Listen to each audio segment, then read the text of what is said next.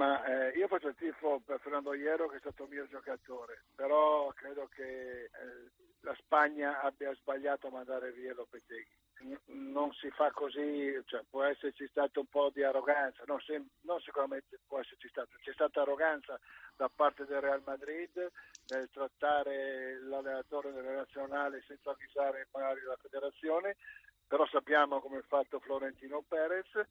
però la federazione ha sbagliato ad esonerare l'allenatore.